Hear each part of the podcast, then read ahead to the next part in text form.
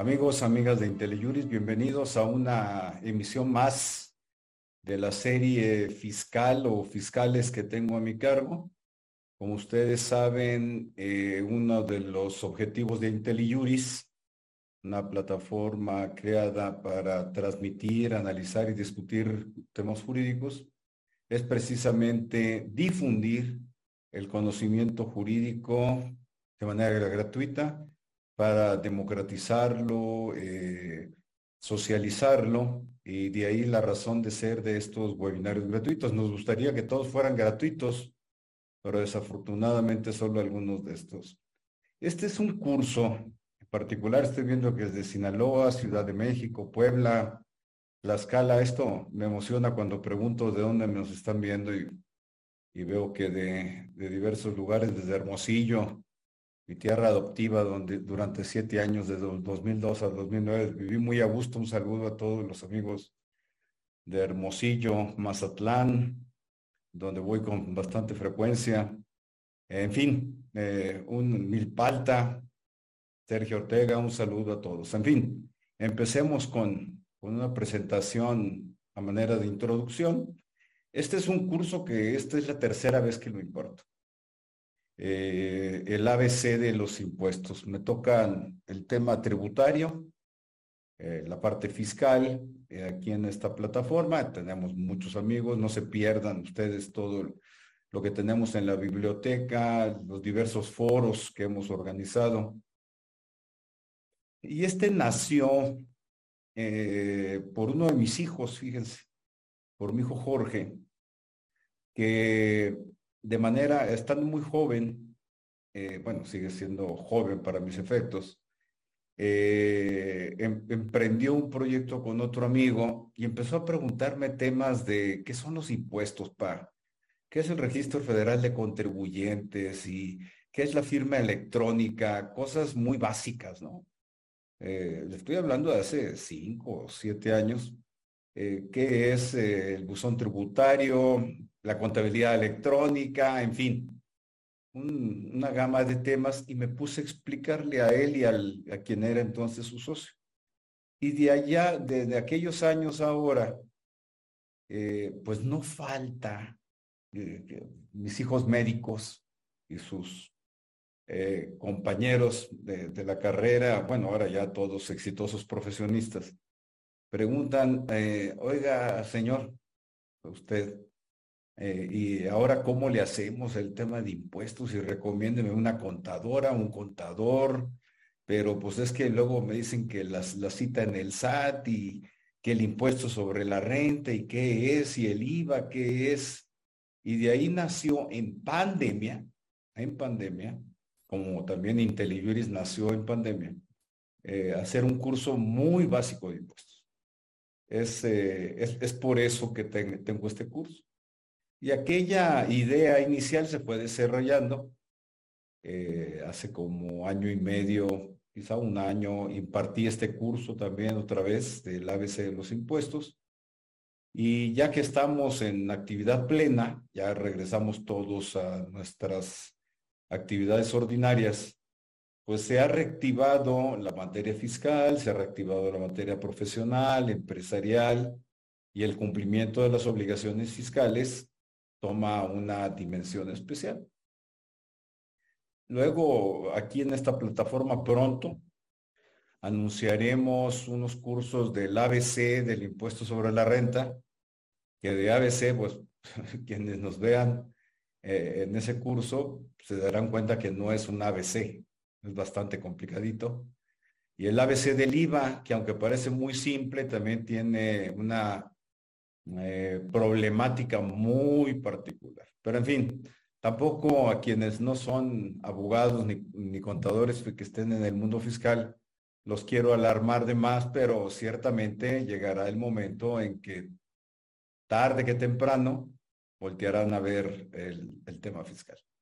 Por eso, eh, con mucho ánimo, la verdad, hoy comí con uno de mis hijos, médico, eh, y le dije, conéctate, te va a gustar y conecta a tus socios y colegas, porque va a ser un, un buen, un, curso muy agradable para mí en tanto que son las cuestiones básicas. Pueden preguntar, me gustaría darles la palabra eh, en, el micrófono, pero somos muchos. Entonces, si, si, digo, hay casi 300 registrados, aunque ahorita conectados hay menos, pero eh, mm, si tienen alguna pregunta, no duden en ponerla en, la sección de chat, en la sección de preguntas, no, no esperen a que yo avance porque eh, si no entienden algo, procuraré ser lo más didáctico posible. Si hay algo que ustedes no captan, con, eh, continuar con los temas luego puede complicarse para quienes son totalmente eh, nuevos en estas materias. Prefiero que me interrumpan a que, a que, a que continuemos. Y por eso les pido a los otros compañeros que están aquí presentes que nos tengan paciencia a mí y a quien pregunta, porque muchas veces si quien pregunta no entiende es porque yo no estoy explicando adecuadamente los temas que de por sí son, son complicados. En fin, empecemos entonces. Tengo una presentación a manera de, esquema de, de, interacción con, con ustedes. Mm, Voy a, voy a detener mi video, no tiene caso eh, que lo mantenga. Aquí la parte relevante, pues es lo que va a estar en pantalla. Si ustedes, insisto, tienen alguna pregunta, pues venga, adelante. Y si veo que no nos conectamos muchos más, les ofrezco eh, abrir el micrófono sin ningún problema. Ya expliqué el ABC de los impuestos. Bueno, es una expresión coloquial que se, se utiliza pues para decir, oigan, van lo, básico de los impuestos, que en realidad no son solo de impuestos, pero eh, también aquí tenemos derechos, tenemos eh, contribuciones de mejoras y tenemos aportaciones de seguridad social, que, que en términos generales se les llama contribuciones. Y aquí vamos a empezar con un juego de palabras en donde mm, les voy a tener, pedir que me tengan paciencia. Por regla general, así quienes no están en la materia tributaria, abogados o contadores o empresarios o directores de finanzas o empresas, cuando hablamos de impuestos queremos hablar de otras cosas, ¿no? Eh, de contribuciones o de tributos Mm, eh, quienes son técnicos me van a criticar, pero acéptese para efectos de esta presentación que cuando hablemos, vamos a hablar de impuestos, hablamos de todo aquello que de manera forzosa estamos obligados a pagar, no de manera voluntaria. Si va de manera voluntaria, pues ya nos salimos de la cancha de los impuestos. Su propia palabra lo dice, impuestos es que lo impusieron. Incluso la constitución dice que es obligación de los mexicanos, esto me sale un poquito, contribuir a los gastos públicos. Ahora, la palabra contribuir, pues es verbo, no sustantivo. Pero a ver, ya no me detengo más en esto, nada más cuando quiero, quiero refrendar, cuando me refiero a impuestos, estoy hablando de técnicamente lo que es impuestos, como el impuesto sobre la renta o el impuesto al valor agregado o del impuesto predial lo que técnicamente se conoce como tal, como de otras contribuciones como de derechos, vamos a ver todo esto, ¿eh? como derechos o como las cuotas al IMSS, las aportaciones al Infonavit o los derechos de agua, que también pues muchas veces les decimos pues, pues son los impuestos que pagamos por el consumo de agua. En realidad son derechos por agua. Ahorita lo veremos. No se me impacientes. Estos son los tres temas que pretendo terminar hoy. Ahora, si no los terminamos, no pasa nada. Lo que pasa es que para la próxima sesión, pues vamos a terminar, no vamos a terminar los que traemos. Pero como son charlas gratuitas, ustedes siéntanse con toda la comunidad, comodidad de preguntar y nos vamos al ritmo que ustedes marquen. ¿Qué son los impuestos? qué es el RFC, el Registro Federal de Contribuyentes, y qué es el domicilio fiscal. Son tres cosas hiper archirrequete contrabásicas. Estos tres. Algunos de ustedes conocen cómo funciona, de qué se trata, otros no lo conocemos y sabemos de los mismos. Entonces, cuando, cuando hablamos eh, de impuestos, eh, eh, ya empiezan a preguntarme, Rosa Edna Hernández, buenas noches, ¿se puede pagar efectivo la nómina y timbrarla? Eso lo, vemos después. Eh, aguántame tantito de avanzar. Todas las respuestas voy a procurar, si no hoy, la próxima sesión, por favor. ¿Va? Entonces, estos son tres conceptos básicos que vamos a analizar. ¿Qué son los impuestos? Miren, aquí está lo que les decía. En realidad, el concepto técnico general es contribuciones, lo que aparece a la izquierda de la pantalla. Es decir, nosotros de manera forzosa o de manera coactiva, coactiva quiere decir que querramos o no, tenemos que pagarlos, porque van a decir ustedes, bueno, es que yo pago los impuestos voluntariamente, sí, porque es una transferencia de mi patrimonio personal a la hacienda pública, al patrimonio del gobierno. Sí, los pago voluntariamente para evitarme un cobro coactivo que puede ser un cobro a fuerzas, que puede ser hasta cárcel por delito fiscal. Entonces, la expresión general son contribuciones. Es lo que técnicamente marca el artículo segundo del Código Fiscal. Aquí lo van a ver ustedes, impuestos. No nos vamos a detener. ¿eh? Aportaciones de seguridad social, contribuciones de mejoras y derechos. Las contribuciones, es decir, lo que no pagamos voluntariamente, son de cuatro tipos. Los impuestos, que vuelvo de otra vez, los impuestos, luego nos referimos a todo lo que pagamos a fuerzas.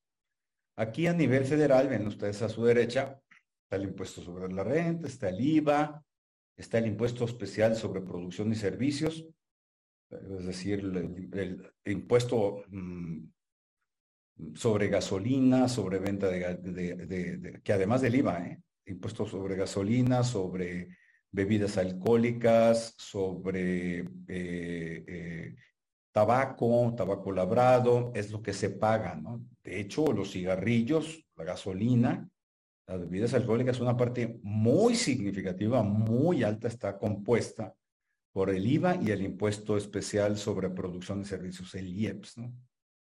Las aportaciones de seguridad social son las cuotas al IMSS, cuotas obreras y cuotas patronales. Hay reglas, no es un curso sobre aportaciones de seguridad social. Las tiene que pagar el patrón conforme un sistema que está regulado en la ley del seguro social y en algunos reglamentos. Y lo mismo las aportaciones al Infonavit, que es en términos generales un 5% del sueldo de los trabajadores. Esas se llaman aportaciones de seguridad social. El IMSS es, eh, eh, tiene dos grandes áreas, servicios médicos y hospitalarios por un lado y por el otro prestaciones no médicas. Por ejemplo, el tema de pensiones, de jubilaciones, eh, guarderías, está en la parte de prestaciones no médicas del, del IMSS. Y el Infonavit, pues es para el otorgamiento de créditos a los trabajadores para la construcción y o mejora de su casa habitación. Derechos. Derechos, pues son lo que pagamos por servicios que le pedimos al Estado por una parte. Aquí aparece, por ejemplo, si nosotros vamos y solicitamos un pasaporte, pues pagamos, no pagamos un impuesto, lo que estamos pagando es un derecho. Y ahora, van a decir ustedes, es que si saco derecho, eh, pasaporte de una, por vigencia de un año, no, sé cuánto esté, pero la última vez que saqué era de un año, de cinco años y de diez años. Eh, bueno, el pasaporte de un año tiene un precio, un costo, por concepto de derechos, el, pasaporte de 5 otro y el de 10 años otro. Aquí hay una, eh, hay una regla. se paga por derecho lo que para el Estado significa, más o menos, el costo que representa la prestación del servicio. Evidentemente es un criterio definido por la Suprema Corte, ¿eh? Definido así, determinado, pero el, no es lo que cuesta el papel en el caso del pasaporte. Me van a decir, bueno, el, pasaporte sea de uno, de cinco o de diez años, pues el, papel cuesta y la, mica pues, cuesta 100 pesos. Sí, pero el servicio que presta el Estado es de la constatación, de la mm, certificación o de la validación, no, encuentro una palabra adecuada para describirlo, de que somos nacionales mexicanos, tenemos nacionalidad mexicana. Y esa certificación, esa validación, ese, ser, ese servicio puede ser discutible, por supuesto. Es distinto si es de un año que si es 10 años. Y lo mismo para las licencias. Hay licencias de muchos tipos. Si nos vamos a nivel local, estatal, pues en las licencias para conducir es la misma, la misma. O las licencias para espectáculos públicos. Eso es, es, básicamente. Y las contribuciones de mejoras. La verdad, a nivel federal no existen contribuciones de mejoras. Le hace, híjole, ¿qué será? 20, 25 años, quizá más, 30 años, se estableció una contribución de mejoras por obras de, por obras de infraestructura hidráulica. ¿Qué significa contribuciones de mejoras? Y esto ustedes, quienes me ven de provincia, podrán quizá darme algún ejemplo mejor del que voy a manejar. A nivel mm, local, en algunos estados, incluso eso también pasó en la Ciudad de México, pero que yo sepa ya no está vigente en la Ciudad de México o no se comenta siquiera. Eh, cuando el Estado, este, ¿entiendes Estado? La Federación, Estados o municipios, realizan una obra de infraestructura, pues hay una plusvalía. Pensemos, se construye una carretera, pues los terrenos aledaños, los terrenos que van junto con la carretera, tienen una mejora o los inmuebles en general, sean terrenos urbanos, semiurbanos, de uso agrícola, ganadero, pecuario en general. Hay una mejora. Lo que esto pretende es que esas mejoras, las, o lo que costaron las obras, sean pagadas en X proporción por quien quienes resultan beneficiados por la plusvalía. Voy a dar un ejemplo. Se construye una carretera, de un lado, del lado derecho de la carretera está el territorio, el terreno A, y del lado izquierdo de la carretera está el, terreno B. Con motivo de la carretera, pues el precio, el valor del terreno A y del terreno B se incrementó. Pongamos ustedes, pongan ustedes que se incrementó el, el valor la plusvalía, pues, en un 50%. Lo que se hace, a grosso modo, en una contribución de mejora, es que tanto terreno A como terreno B pagan el cacho de la carretera o tendrían que pagar un cacho, una parte de lo que costó la carretera, toda vez que me resultaron beneficiados. Bueno, ya me estoy deteniendo además en algo que incluso la Corte se ha encargado de declarar inconstitucional varias veces. Para que vean nada más cómo es el tecnicismo y cómo es que nos empiezan a costar trabajo los temas fiscales. Nosotros como abogados o los compañeros contadores públicos que están en la tema del tema fiscal, pues tienen que partir de estos conceptos. ¿Por qué? Porque pues, es lo que está definido. Contribuciones se clasifican en estos cuatro que ven ustedes en amarillo. Impuestos son las contribuciones, pues evidentemente establecidas en ley que deben pagar personas y personas físicas y morales que se encuentran en la situación jurídica o de hecho previsto por la misma. Pues, dice mucho, dice muchísimo y no dice nada, me van a decir ustedes. Bueno, pues miren, vamos a poner el ejemplo del impuesto sobre la renta. ¿Lo debemos pagar personas físicas? Sí. ¿Lo deben pagar las personas morales? ¿Quiénes son personas morales? Pues las sociedades anónimas, las sociedades civiles, esas son personas morales que se encuentran en la situación jurídica o de hecho. Voy al impuesto sobre la renta. ¿Qué es la situación jurídica que define el impuesto sobre la renta? Bueno, tú me vas a pagar el impuesto sobre la renta sobre las utilidades que tengas. Entonces dice, bueno, no me voy a detener en eso, pero yo, Luis, tuve utilidades y bueno, pues voy a pagar hasta un 35% del impuesto de la renta. ¿Cómo se calcula el impuesto de la renta? Pues como dice la ley, ¿no? Son las contribuciones establecidas en ley, en este caso en la ley del impuesto sobre la renta. Y así está, aportaciones de seguridad social, está más enredoso todavía, nada más le vamos, le vamos a dar una pasadita por arriba, son las contribuciones establecidas en ley. Por un lado, la ley del Seguro Social y por otro lado, la ley del Infonavit a cargo de personas, aquí le vamos a poner patrones, a cargo de los patrones que son sustituidas por el Estado, son sustituidas, por, en este caso, por el gobierno federal, a través del IMSS y del Infonavit, en el cumplimiento de obligaciones fiscales, de las obligaciones fijadas en la ley del IMSS o en la ley del Infonavit. A ver, los patrones están obligados a dar seguridad social a sus trabajadores. ¿Ok?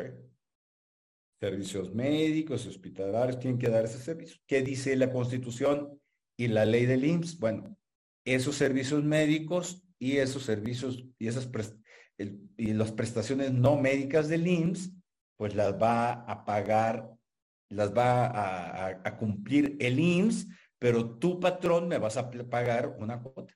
Es decir, el patrón es sustituido por el IMSS en el cumplimiento de la obligación de dar servicios médicos, hospitalarios y prestaciones no médicas y no hospitalarias a los trabajadores. ¿Y la ley del Infonavit qué? Bueno, pues es que es obligación de los patrones darle casa habitación a sus trabajadores. Eso está en la Constitución.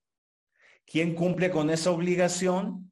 El Infonavit. Por lo tanto, tu patrón, que eres sustituido por el Infonavit, es decir, el Infonavit presta o cumple con la obligación tuya, patrón, de dar casa habitación, pues vas a pagar una aportación del 5% sobre el salario de los eh, trabajadores. Esto es el tema de eh, eh, eh, del aquí. Y los derechos. Ahorita estaba hablando hace un momento de los derechos por servicios que presta el Estado. Pero también hay derechos en esta línea que son por la explotación de bienes del dominio público del Estado. Por ejemplo, el agua potable. Es un servicio de agua potable. No es, ahí sí no hay un pasaporte ni una licencia, hay un servicio de agua potable. Entonces, lo que pagamos en nuestra casa habitación, oficina, por consumo de agua potable es un derecho. Lo que pagamos por, eh, híjole, ¿cuál otro se puede hacer simple? Lo que otro, otro derecho por explotación de bienes del, del, dominio público. Mm, bueno, el uso del espacio radioeléctrico, que en, general, en realidad lo pagan las empresas de telefonía o las empresas que utilizan el espacio radioeléctrico, bueno, pero no lo trasladan a nosotros. Estos son las contribuciones en general. Distingamos entonces para los efectos, impuestos, aportaciones de seguridad social y derechos. ¿De acuerdo? Hasta aquí vamos, vamos eh, en orden. Me preguntan de los aprovechamientos. Manuel Ochoa. Me gustaría no detenerme en ese tema, pero si ya me lo preguntas, pues tendré que responder. A ver, estas son las contribuciones. Hay otro, aparte de contribuciones, corren paralelo no está aquí incluido. Yo creo que hoy me llevo una lección, deberá incluir el tema de aprovechamientos. Hay otras dos categorías que corren por separado. Uno se llaman aprovechamientos y otros se llaman productos. Productos es lo que le pagamos al Estado de igual a igual. ¿no? Un producto podría ser, suponiendo que nos dan en arrendamiento una, una casa, el municipio, el gobierno del Estado, pues sí es un arrendamiento que va a tener características especiales porque es el Estado, pero el Estado eh, o el municipio está actuando como particular, bajo, con, modalidades especiales. Entonces, lo que le pagamos de renta al Estado, como es un contrato de arrendamiento, se llama productos. No está en esto, ¿eh? Estoy hablando por fuera de esta lámina. Se llama productos. Es la renta que le pagamos al Estado. No es impuesto, no es aportación de seguridad y no es derecho. Y hay otra cosa que se llama aprovechamientos,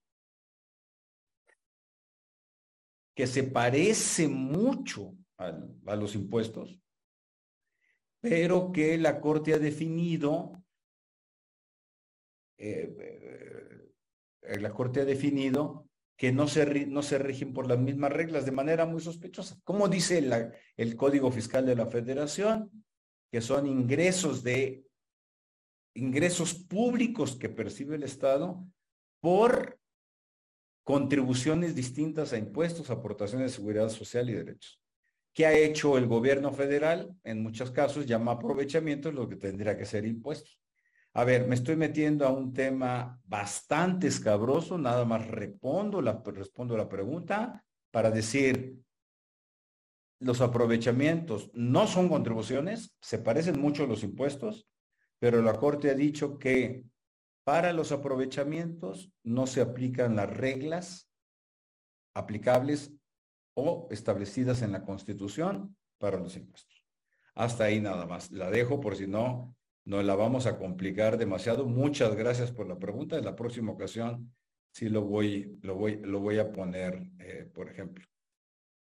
Ahora, ¿quién establece los impuestos? Ya nos vamos a referir a impuestos. Mm, vamos a quedarnos con el impuesto sobre la renta y el IVA, que es lo que podemos eh, lo que podemos captar, pero eh, ahorita te doy la palabra, ¿sí? Eh, pero si me ayudas poniendo mejor la pregunta en, en, el chat o en el área de preguntas y respuestas, porque somos muchos los que estamos conectados y me simplificas así por, la atención, ¿sí? ¿Quién establece los impuestos? A ver, ahorita estábamos diciendo que tienen que estar en ley. Esto significa que es una ley que tiene que estar emitida por el Congreso. Eh, a nivel federal, el impuesto sobre la renta y el impuesto al valor agregado o el impuesto especial sobre producción y servicios, pues lo establece el Poder Legislativo Federal, el Congreso de la Unión. Y en los estados son los congresos estatales, el Congreso o la Cámara de Diputados, son diputados los que integran el Congreso con diferente conformación en todo el país. Y los congresos del Estado establecen los municipios, establecen los impuestos del Estado y establecen los impuestos de los municipios. A ver, por ejemplo, el impuesto sobre espectáculos públicos, el impuesto predial, el impuesto sobre nóminas, que en los estados tiene diferentes denominaciones, el impuesto sobre hospedaje, ya lo había dicho, no recuerdo, el impuesto sobre, mm, bueno, ya dije sobre nóminas, etcétera. El impuesto sobre nóminas es, es estatal y por lo tanto el Congreso del Estado establece el impuesto sobre nóminas. Y en los municipios, pues hay de, de que los, el, la constitución, ahorita lo vamos a ver, la constitución establece que el impuesto municipal es para la hacienda municipal. pero lo tienen que establecer los estados. ¿Por qué? Porque los eh, ayuntamientos, los cabildos, no tienen facultad para establecer impuestos. Por lo tanto, el poder tributario de los municipios lo ejercen los, congresos estatales. ¿Qué quiere decir esto? Que los congresos de los estados establecen los impuestos estatales y los impuestos municipales. Y vamos por partes. Miren, vamos al Congreso Federal. Este es el artículo 73 de la Constitución Federal. El Congreso tiene facultad para imponer contribuciones necesarias a cubrir el presupuesto. El presupuesto es el, gasto público. Las contribuciones, fíjense, estamos hablando de contribución. Ya, ya vimos, ¿no? Impuestos, aportaciones de seguridad social, eh, derechos. Y luego, aquí viene otro artículo en la Constitución, que es donde se empieza esto a enmarañar, hay una fracción 29. Lo vamos a leer muy por encima, ¿eh? para no detenernos mucho. El artículo 73, que es el mismo artículo en donde está la fracción anterior que acabamos de ver. La fracción 7. Si se dan cuenta ustedes, la fracción 7 imponer contribuciones y la fracción 29 dice que pues también para establecer contribuciones, ¿no? Pero aquí en la jurisprudencia de la Corte, que ya tiene muchos años, muchos, muchos, es varias décadas, ha dicho lo siguiente. Primero, que los estados y la federación tienen la misma potestad tributaria. les va. ¿Qué quiere decir potestad tributaria? Tienen la posibilidad de establecer impuestos libremente.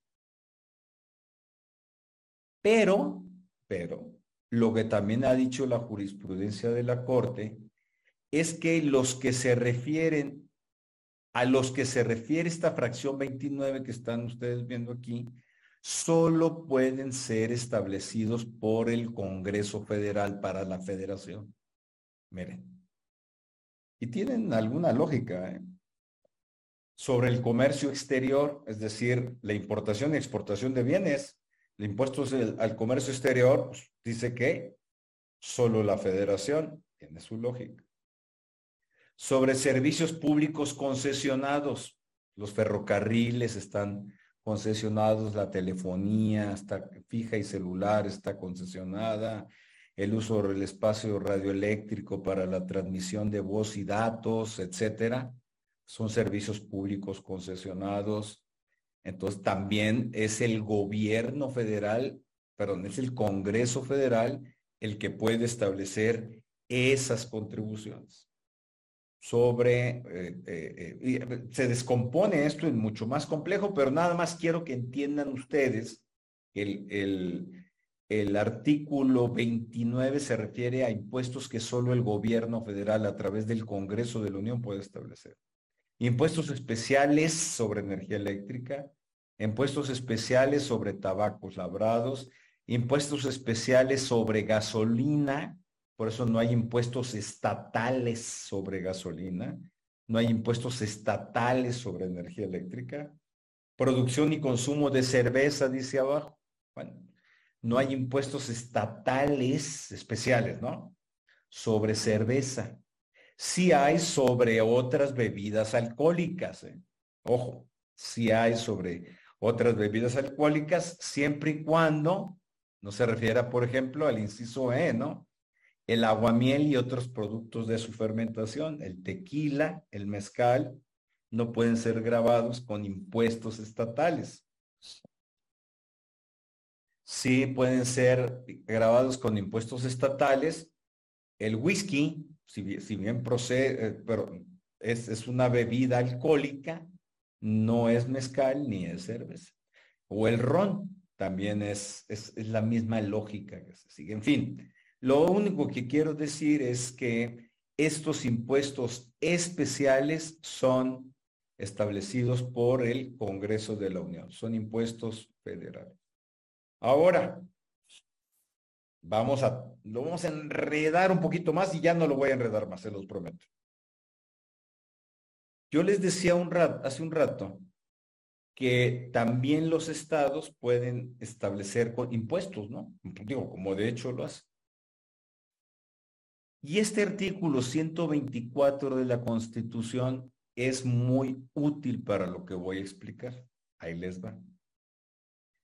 Las facultades que no están expresamente concedidas por esta Constitución a los funcionarios federales se, entienden reservadas a los estados o a la Ciudad de México en los ámbitos de sus respectivas competencias. Ahí les va poniendo en castellano entendible para todos lo que aquí está dicho. Las facultades que no están expresamente concedidas. De lo que hemos visto, cuáles sí están expresamente contenidas. Pues las de la fracción 29, ¿no? Cerveza, energía, especiales sobre cerveza, agua miel, energía, energía eléctrica, eh, sobre la explotación de, de, servicios públicos concesionados o el otro que, que vimos, eh, se me fue el primero que vimos, bueno, esos de la fracción 29 están reservadas, es decir, solo están concedidos al gobierno federal. Por lo tanto, los estados no pueden establecer impuestos sobre esas materias, las expresamente reservadas al Congreso de la Unión, al, gobierno federal.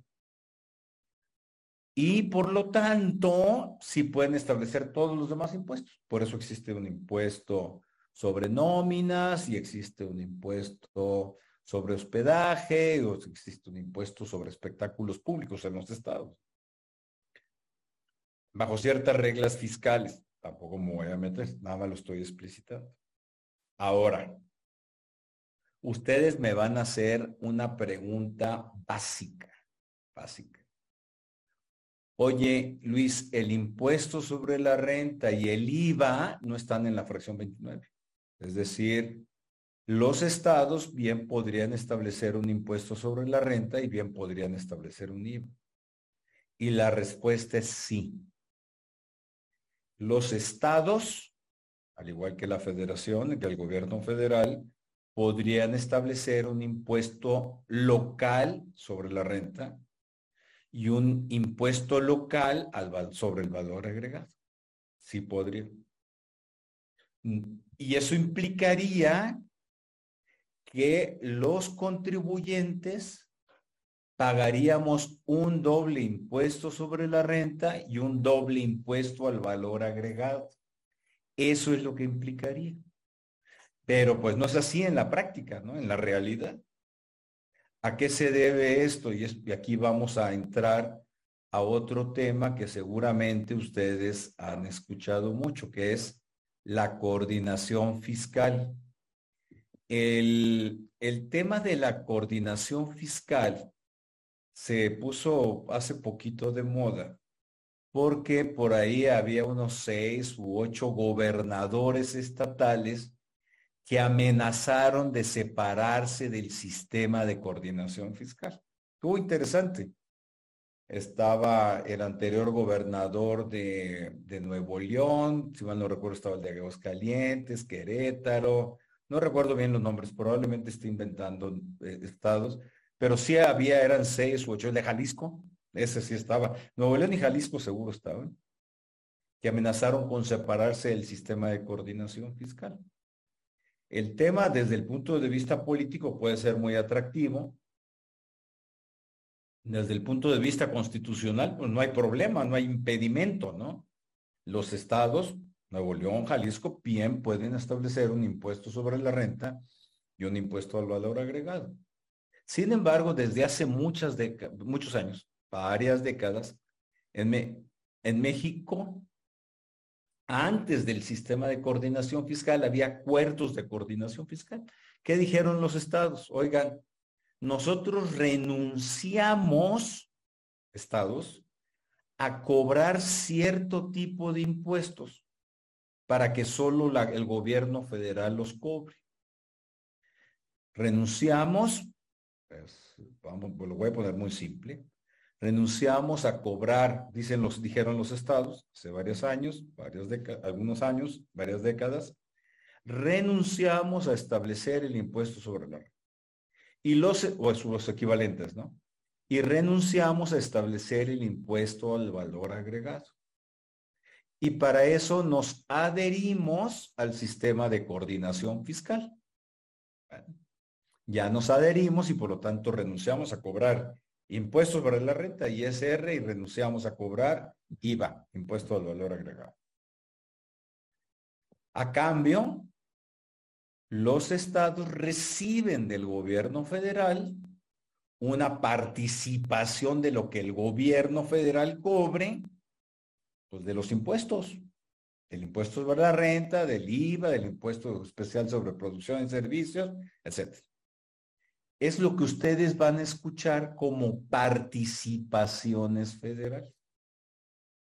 Hay una ley de coordinación fiscal que establece las reglas de coordinación fiscal. Y establece bolsas a ver, lo voy a simplificar. Se establece varias bolsas, pero vamos a hablar de una sola bolsa. Una sola bolsa grandotototota. Entonces se establece una fórmula de cómo Nuevo León, bajo algunas variantes que no voy a tener aquí, Nuevo León va a participar del 5% de esa recaudación eh, general federal, federal, de esa bolsa federal y Jalisco pues el 4%, y Oaxaca el 8%, son, son números inventados por mí, ¿eh? y Veracruz pues el 12%, etc. Algunas, algunos de los, de, de los componentes es el Producto Interno Bruto del Estado, el esfuerzo recaudatorio que el Estado hace, la población, etcétera, que son fórmulas inversas que quiero referirme con eso, que los estados más ricos no se van a hacer más ricos, sino que una parte de lo que esos estados aportan se va a transferir a, estados más pobres. Por eso esa insubordinación fiscal, que por ahí tengo publicado un articulito chiquito, insubordinación fiscal se llama, lo escribí como hace como dos años.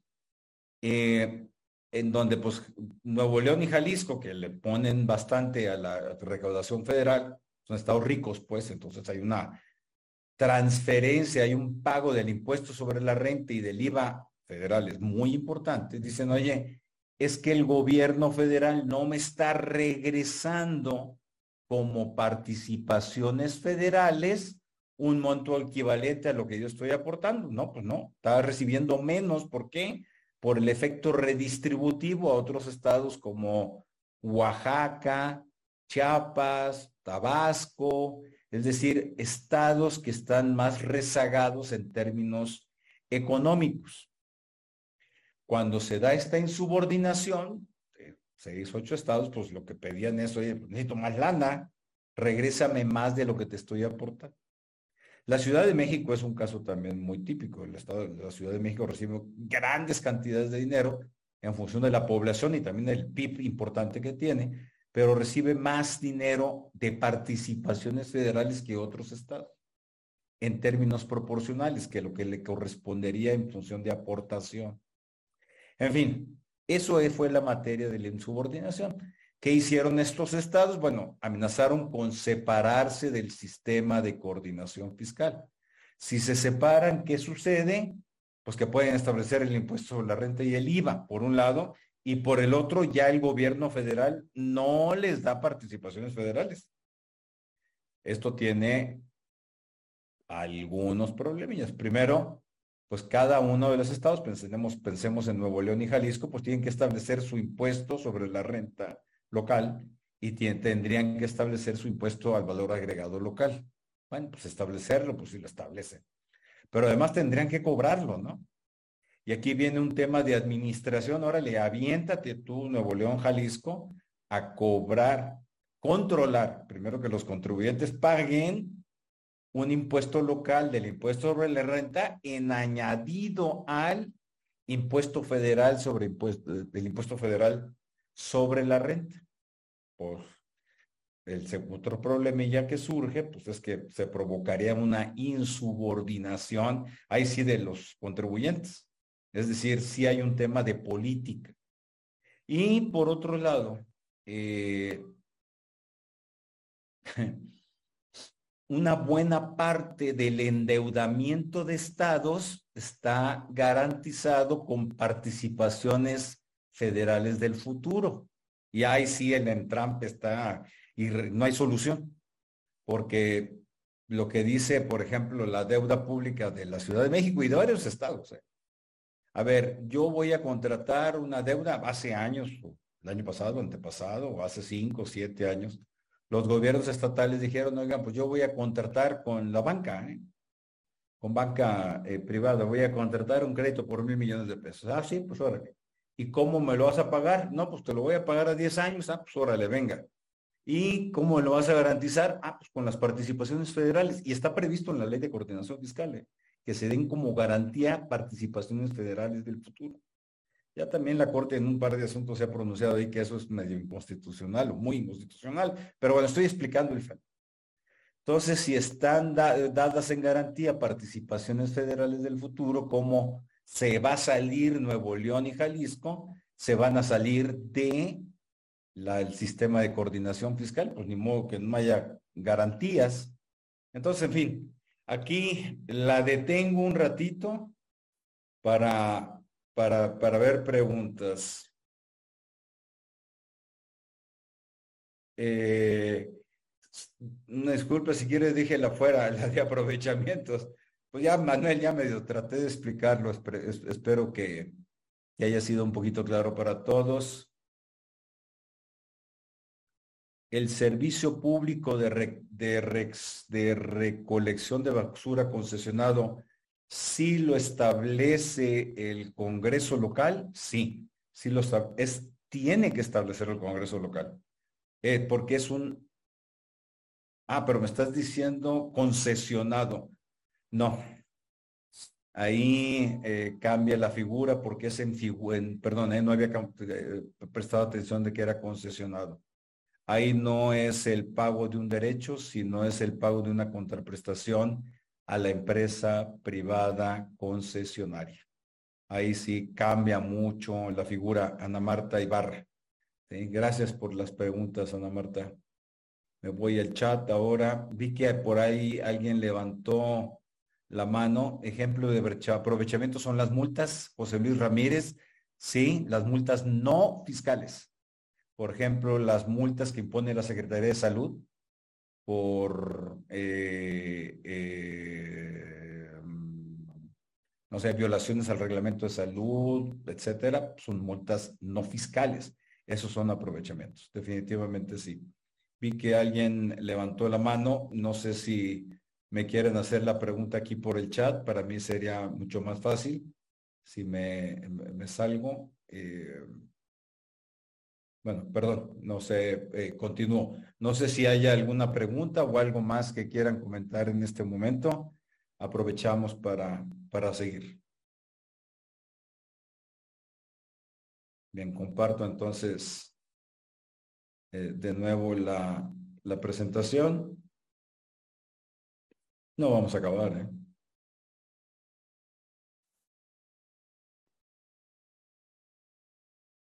pero ya veremos después cómo, cómo lo, terminamos.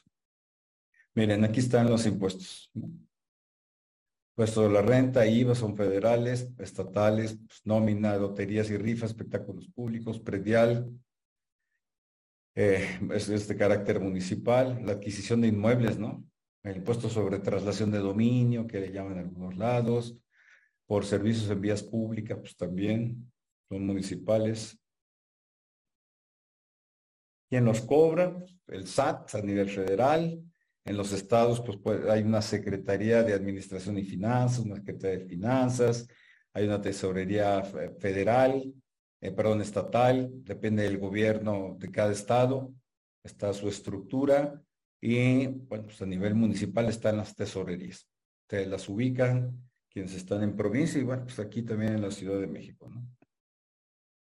¿Cómo pagas impuestos? Pues algunos ni nos damos cuenta. ¿eh? Por ejemplo, el IVA, el IVA va incluido en el precio, el IEPS también. El IEPS, por ejemplo, sobre cigarrillos, sobre gasolina, ni nos damos cuenta. Les decía que, por ejemplo, la gasolina tiene IVA y tiene IEPS. Lo mismo el tabaco tiene IVA y tiene IEPS. No, no nos damos cuenta. Estamos pagando impuestos. Eh, si nos damos cuenta, hay unos claramente que es el impuesto sobre la renta, el, para personas morales, sociedades anónimas, eh, sociedades civiles, el impuesto es una tasa fija del 30%. Para el caso de personas físicas es una tarifa, es decir, tarifa es que es progresiva, ¿no? Dependiendo del, del de, cómo es el sapo la pedrada. Pagamos gradualmente hasta llegar a un máximo del 35%, dependiendo de los ingresos. Yo creo que los temas de sueldos y salarios, los trabajadores se dan cuenta, los profesionistas, los médicos, los abogados, los arquitectos, como personas físicas. Arrendamiento, los dueños de inmuebles, las por actividades empresariales, etcétera. Los reciclos, el régimen simplificado de confianza, ellos pues también pagan con, con un mega beneficio, pero pues de manera simplificada, un gran, gran beneficio tiene. ¿no? Aquí sí nos damos cuenta, pues nos pegan, por ejemplo, un trabajador nominalmente gana, nominalmente quiere decir que, el sueldo bruto son 50 mil pesos. Y después cuando lo descuentan el impuesto de la renta, pues resulta que está, no está recibiendo 50 net, 50, 50, que está recibiendo 42 netos no 50 brutos. Ahí sí está resintiendo pues, el pago del impuesto de la renta. El caso típico son los sueldos y salarios de los trabajadores. De los profesionistas, pues también nos damos cuenta.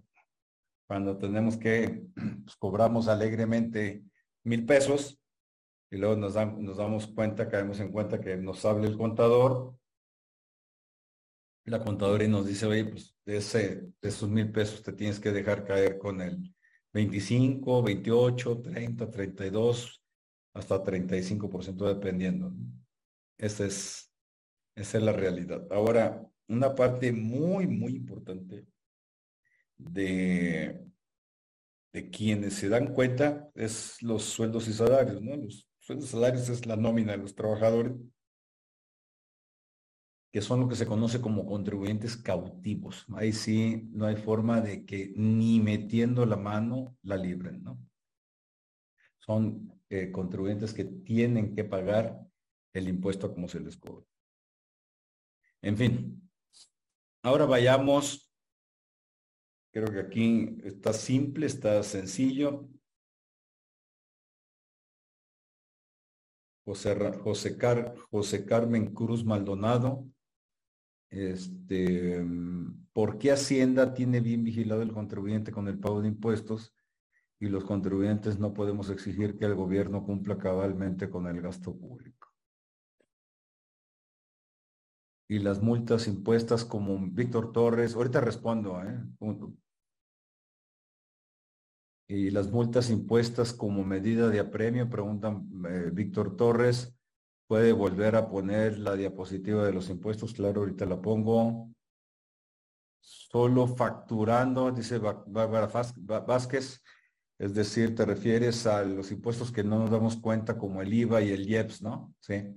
Cuando pedimos una factura, la ley del IEPS y la ley del IVA establecen que sí se tiene que poner, de, plasmar en forma expresa y por separado el valor del, bien o el precio del servicio respecto del IEPS o del IVA, ¿no?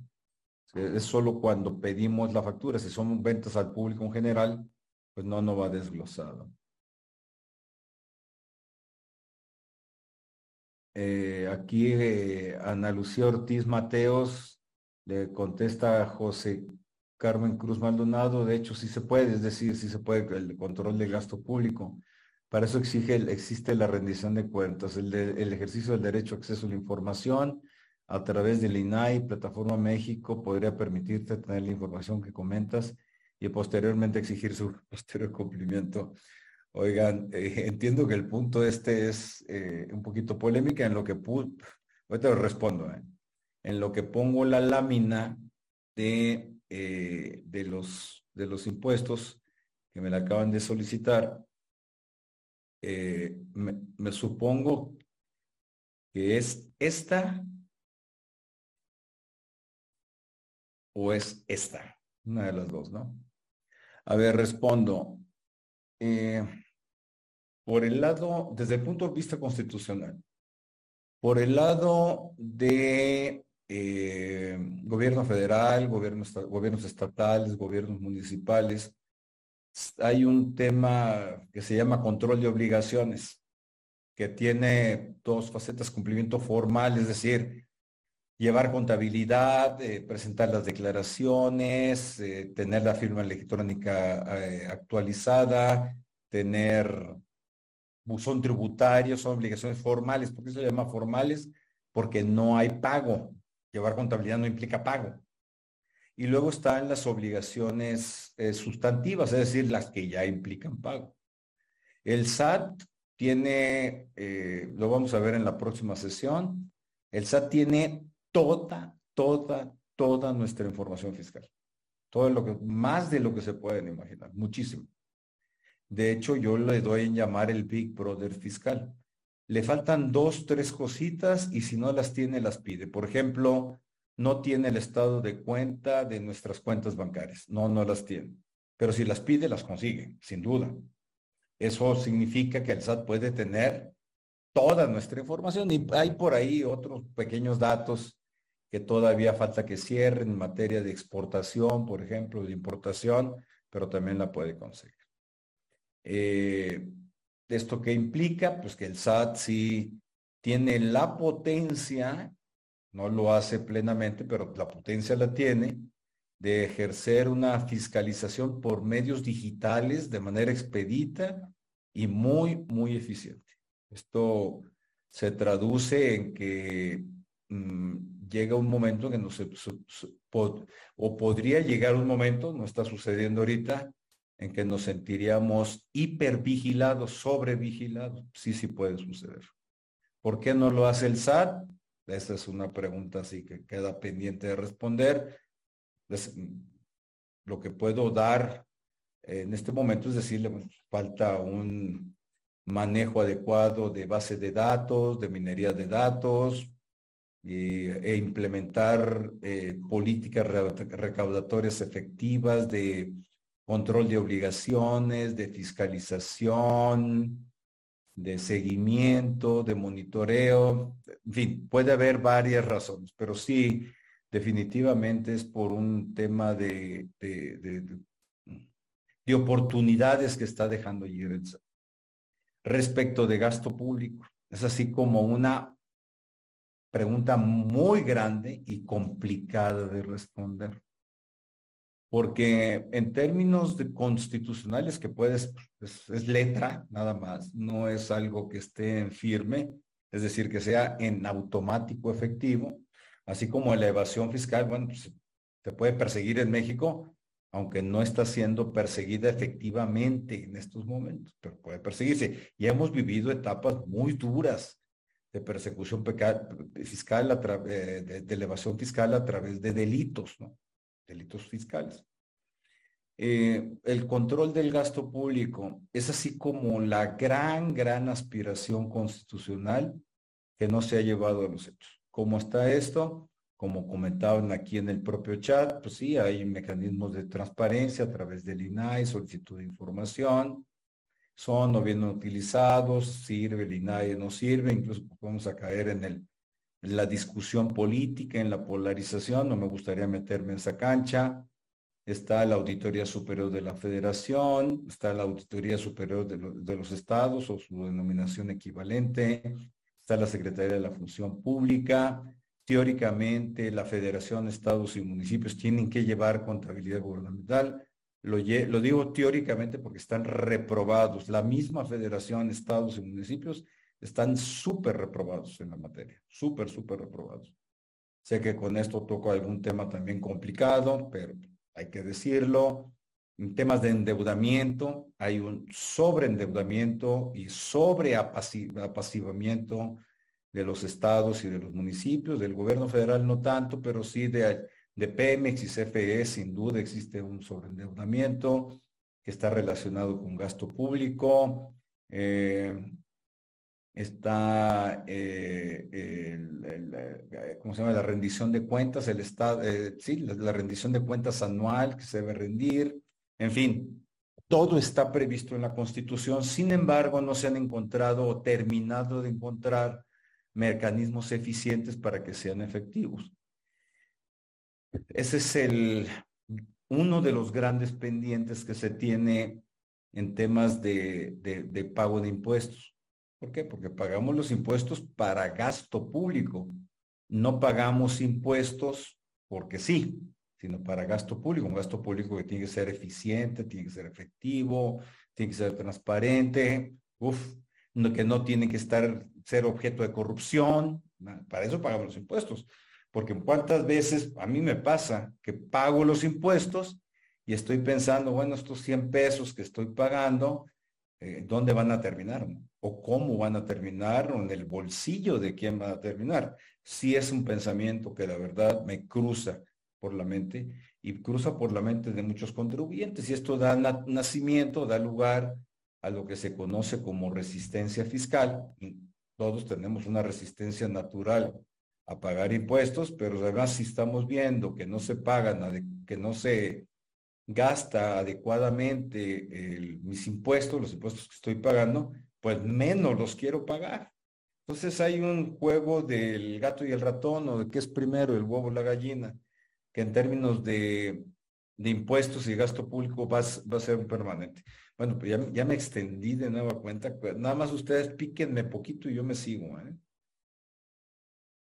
Sí, ya puse la diapositiva, dice Víctor Torres. ¿Qué pasa si me congelo una cuenta y después abro otra? Pues es lo que pasa, pasa muchas veces. Pues voy y abro otra, pero depende de lo que me congelen, ¿no? Si me congelan tres pesos, pues como quiera abro otra, pero si me congelan 3, millones de pesos o 30 millones de pesos, pues sí me ponen a, sí me la ponen difícil porque me, quitan la liquidez y después abro otra, bueno, pues fueron 3 pesos la que te congelaron y tienes un millón de pesos y abres otra, pues está bien. Pero si te detectan esa otra cuenta, que la información le llega al SAT, ¿eh? de que le llega, le llega. De que la procese bien, pues es otro negocio. Entonces, si después abres otra, bueno, y te, te la detecta, pues te la va a congelar también.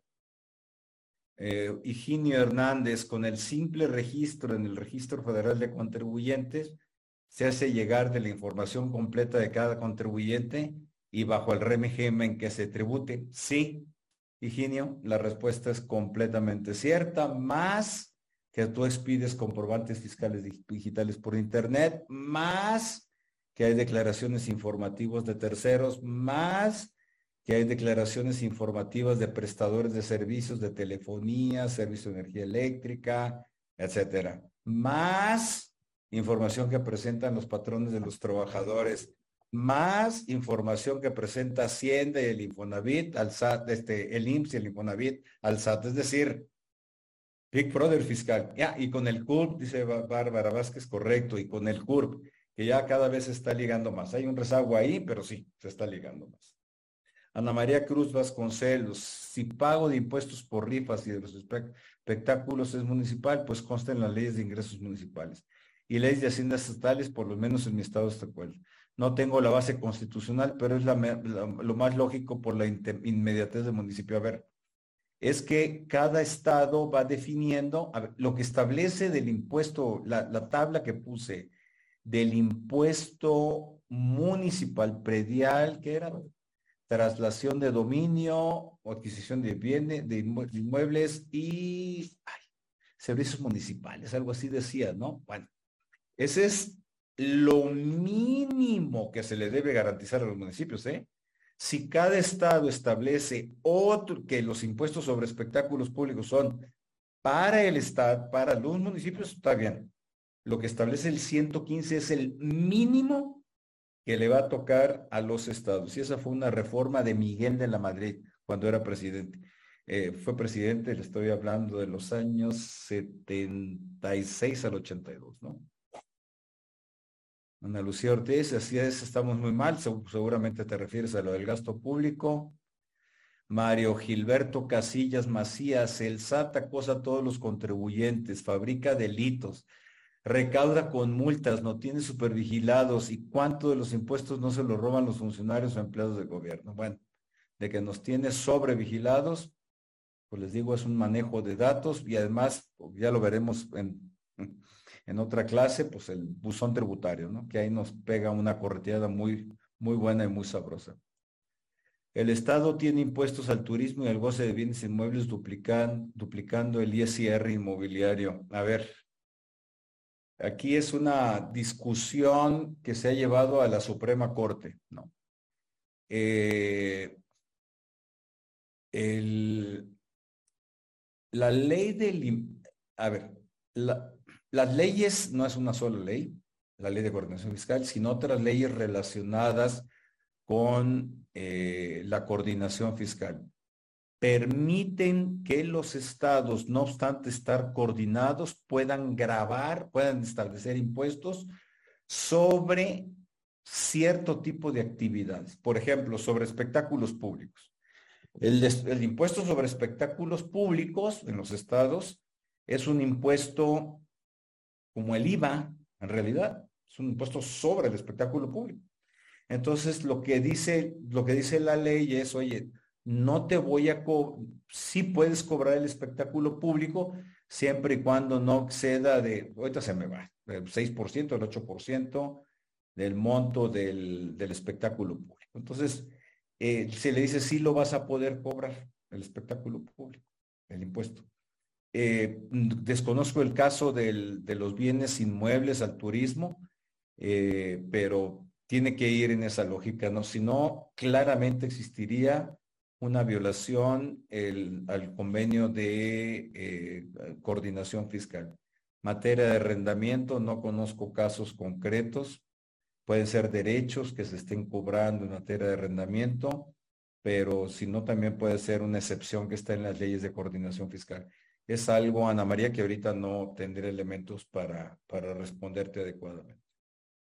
Mm, Víctor Torres, ¿Cuál es la naturaleza fiscal de las multas impuestas en juicio como medida premio? Aprovechamientos, Víctor. Acuérdate que todo lo que no es fiscal y sea multa es, es aprovechamiento. ¿eh? Dulce Hurtado, por la reciente modificación de los FDI, las instituciones bancarias están pidiendo que les digamos el uso que daremos a los estados de cuenta. Si somos acelerados, ¿cuál es el uso que deberíamos elegir?